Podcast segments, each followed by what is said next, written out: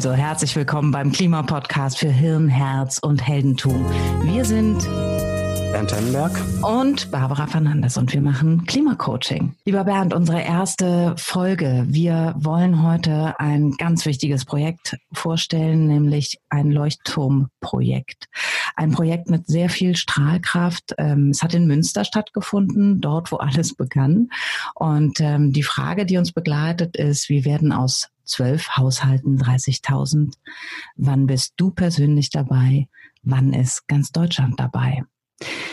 Bernd, springen wir richtig rein ins Thema. Du hast ein Reallabor auf den Weg gebracht und damit auch einen neuen Weg gewählt.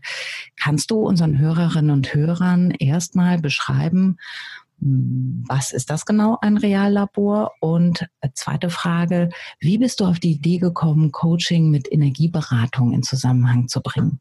Ähm, das Reallabor für klimafreundliche Entscheidungen, das haben wir Ende 2018 ähm, in Münster begonnen. Ähm, wir haben dort zwölf Haushalte mit 13 Unternehmen und einem Team der Stadt Münster zusammengebracht, um neue Wege zu finden, wie Klimaschutz im Alltag gut zu integrieren ist und ja, wie man auch sein individuelles Verhalten nachhaltig verändern möchte. Und wir haben ähm, das Format des Reallabores gewählt. Ähm, Reallabor heißt äh, eben nicht, dass man die Leute jetzt äh, irgendwo zusammen einsperrt und sie dann beobachtet, sondern dass man ihnen möglichst äh, im, im realen Möglichkeiten gibt, Dinge ähm, auszuprobieren, um eben auch zu sehen, wie gut etwas funktioniert. Und wir erleben das ja gerade im ähm, bei uns selber ähm, eigentlich jeder täglich, ähm, dass man sich immer mal was vornimmt, es aber dann selbst doch nicht wirklich durchzieht. Und ähm, das hat, das hat ja ganz vielfältige Gründe. Und wenn man in einem Reallabor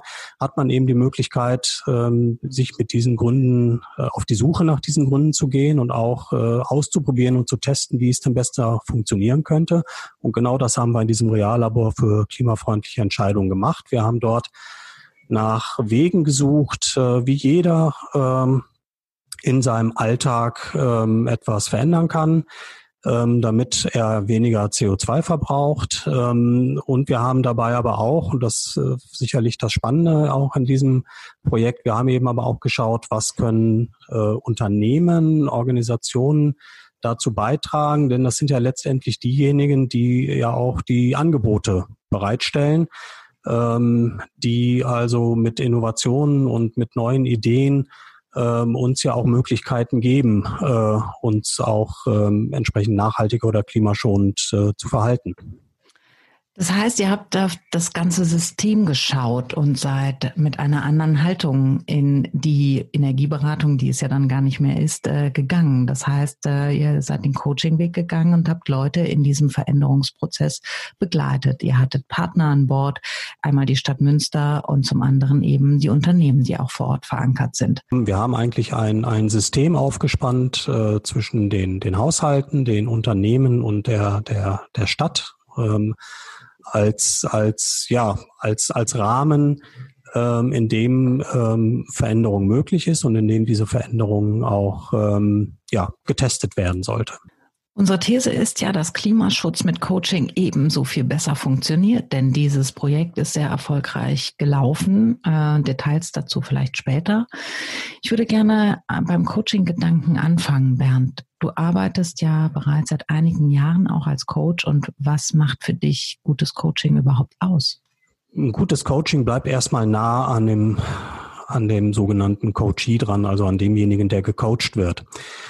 Das heißt also, es wird nicht beraten, was der Berater denn glaubt, was gerade am besten zu beraten wäre, sondern man bleibt ganz nah an dem dran, was eigentlich eben den, den Coachee interessiert, was ihn umtreibt und versucht dann daraus äh, beginnend oder daraus davon ausgehend individuelle Lösungen zu finden und auch die individuellen Ressourcen herauszuarbeiten. Und das war tatsächlich auch ein Schlüssel, glaube ich, für den Erfolg des Projektes. Du hattest ja gerade so gesagt, naja, also äh, Coaching und Energieberatung. Ähm, mhm. Also Energieberatung, so, so wie man sie normalerweise ähm, sich vorstellt und wie vielleicht der ein oder andere von euch äh, das auch schon, schon mal erlebt hat. Also der Energieberater klingelt an der Tür, hat seine Kladde dabei, geht mit jemandem durchs Haus, zeigt ihm, guck mal, da sind deine Fenster schlecht, da fehlt dir die Dämmung und überhaupt, du müsstest mal abends deine Steckdosen mal ausschalten.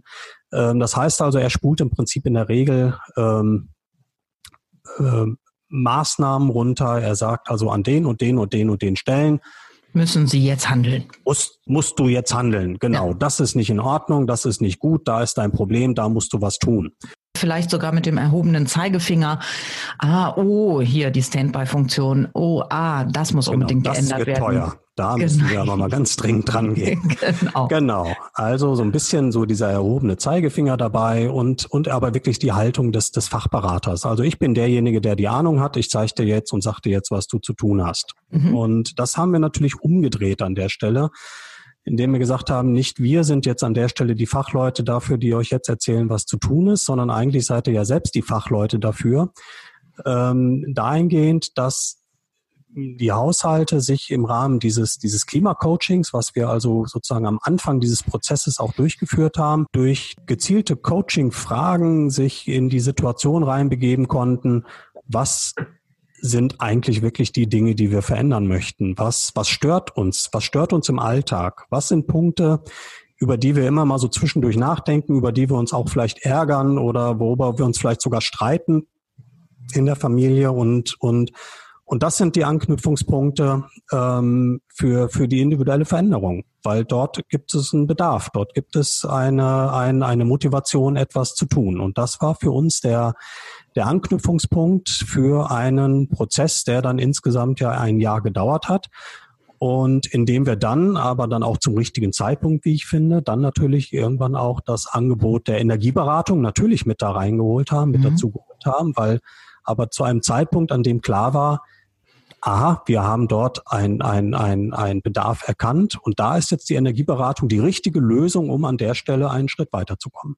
Das heißt, ihr begegnet den Leuten auf Augenhöhe, es sind zum Beispiel Fragen dabei wie, was macht ihr schon? Was macht ihr auch schon gut? Was funktioniert auch im System? Wären alle dabei? Wer würde welche Idee unterstützen? Ähm, wo sind auch die Grenzen dessen, was ihr machen wollt? Also gibt es auch Sachen, die ihr auf gar keinen Fall verändern möchtet?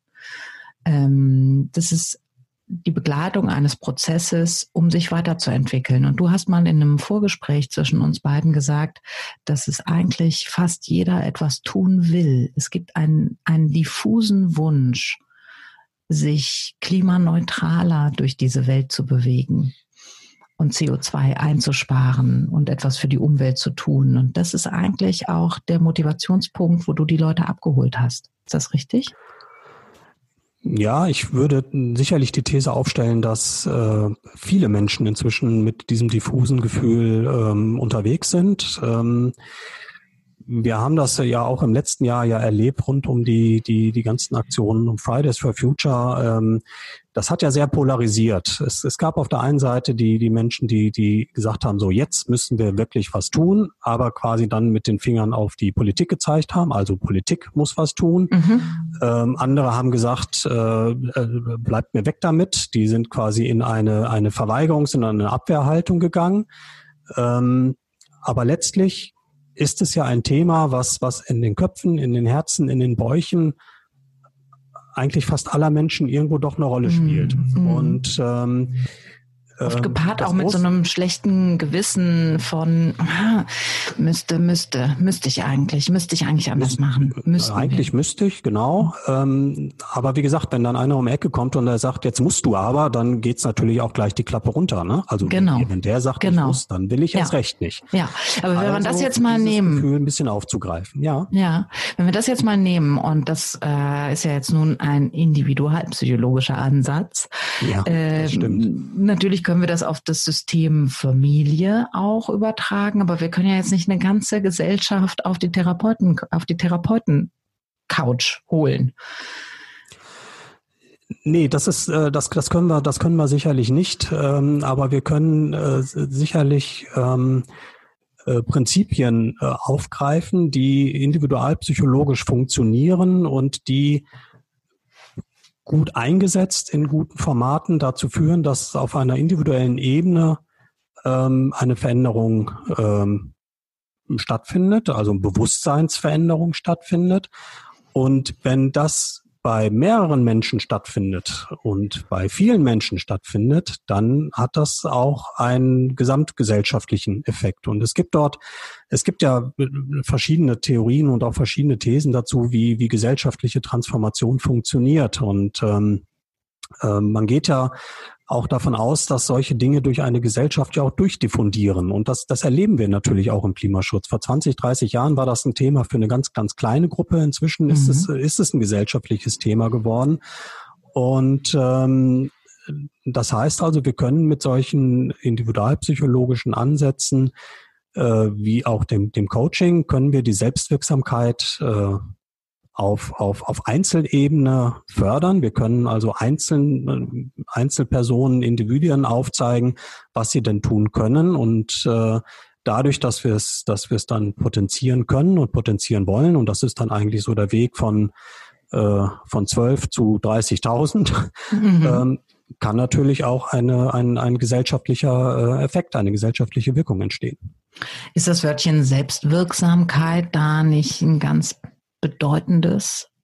Ist das vielleicht die wichtigste Zutat für den Erfolg des Projektes oder kannst du andere Muster beschreiben, von denen du den Erfolg dieses Projektes abhängig gemacht hast? Also ich glaube, die, die Selbstwirksamkeit an der Stelle zu erhöhen, ist sicherlich ähm, das, der, der, der zentrale Schlüssel. Ähm, und den Schlüssel konnten wir deswegen ins Schloss stecken, weil wir über das, das Klimacoaching den individuellen Einstieg gewählt haben und ihn auch gefunden haben. Ähm, und äh, wir dann aber auch, und da kamen dann eben auch die Unternehmen und die Anbieter dort mit ins Spiel, wir aber auch etwas hatten, äh, um diese Selbstwirksamkeit an der Stelle auch ganz real und ganz praktisch auch, auch mit, mit, mit, mit Leben zu füllen. Ähm, das heißt, indem also die Unternehmen, die beteiligten äh, Anbieter dort an der Stelle ähm, sehr, sehr spannende und auch sehr, sehr schöne äh, äh, Angebote, Ideen eingebracht haben. Kannst du ein ähm, Beispiel ähm, nennen? Ja, ja, gerne. Also wir haben äh, zum Beispiel ähm, ein, ein, ein Unverpacktladen dabei gehabt, also mhm. jemanden, der ähm, äh, alle Dinge des täglichen Bedarfs, die man so braucht, eben ohne Verpackungen verkauft und äh, die aber dann gesagt haben, naja, es ist, wir freuen uns natürlich, wenn, wenn, wenn Menschen unseren Laden besuchen, aber eigentlich wird es natürlich auch spannend, wenn wir das, was wir wissen über das unverpackte Einkaufen, wenn wir dieses Wissen weitergeben. Die haben also ja. einen Workshop angeboten, haben den, haben den, den Teilnehmern gezeigt, wie sie ähm, äh, wie sie selber äh, Seife herstellen können, so. wie sie also Verpackungen äh, auch deswegen einfach einsparen können, weil sie die Dinge nicht mehr einkaufen müssen, sondern sie auch selbst machen können. Also es gab ganz vielfältige Wege, äh, sich dem zu nähern. Wir hatten einen, an, einen Anbieter von, von Carsharing angeboten, also äh, quasi Auto zum Teilen. Ähm, und ähm, die haben äh, die Möglichkeit gegeben, Elektroautos auszuprobieren und zu fahren. Wir hatten, wir hatten auch schon, äh, wir, wir haben einige Haushalte dabei gehabt, die äh, sich überlegt haben, so wie können wir, wie, wie können wir unsere Arbeitsstrecke, die wir täglich äh, zurücklegen müssen, äh, klimaschonender zurücklegen und für die das dann eben auch durchaus eine Alternative war, das eben mal auszuprobieren, die aber das noch nie gemacht hatten, weil ihnen die konkrete Gelegenheit gefehlt hat. Das ja. ist ein sehr, sehr ganzheitlicher Ansatz, den ihr da gefahren seid. Ihr habt eben nicht nur Kunden mit Unternehmen verbunden, sondern ihr habt Möglichkeiten geschaffen, ihr habt Perspektiven geöffnet, ihr habt Menschen etwas lernen lassen ähm, also das ist ja wie eine Verwebung einer Gesellschaft, die durch das Projekt auch stattgefunden hat. Ja, es ist vor allen Dingen eine Verwebung unterschiedlicher Sichtweisen und unterschiedlicher Interessen auch äh, gewesen. Und das ist ähm, und das hat auch das Verständnis füreinander an der Stelle auch nochmal deutlich geschärft. Denn ähm, ähm, da möchte ich auch die, die Stadt tatsächlich auch nochmal mit, äh, auch noch mal mit reinbringen, weil es auch für die, für die, für die Stadt als diejenigen, die ja dieses Projekt überhaupt ermöglicht haben, die also den Rahmen überhaupt gesetzt haben, dass das überhaupt äh, stattfinden kann. Für die war es natürlich auch eine ganz spannende Geschichte, weil sie Einblicke in die Denkweisen und in die Bedürfnisse sowohl ihrer Bürger, aber als auch ihrer Unternehmer gewonnen haben und darüber natürlich auch ganz wertvolle Hinweise bekommen haben, was man denn als Stadt in Zukunft vielleicht anders, vielleicht besser machen kann, ähm, um ähm, ja, diese, diese Leben, Entwicklungen dann auch äh, zu ermöglichen und das Leben insgesamt auch zu verbessern. Da hoffe ich, dass eine Welle draus entsteht, ähm, die überschwappt von Stadt zu Stadt. Wir wollen schauen, wie es weitergeht. Äh, kannst du ganz kurz einen Ausblick geben über den Stand der Dinge heute? Woran arbeiten wir in Münster? Es geht nämlich jetzt gerade aktuell weiter. Ja, aktuell arbeiten wir daran, diesen Schritt von zwölf Haushalten auf äh, 30.000 Haushalte äh, hinzubekommen. Ähm, klingt komisch, aber ja. Ist aber so. Das, ist, das ist aber so, genau. Ganz kurz, die 30.000 ähm, ergeben sich daraus, dass äh, das 10 Prozent sind der Münsteraner Gesellschaft.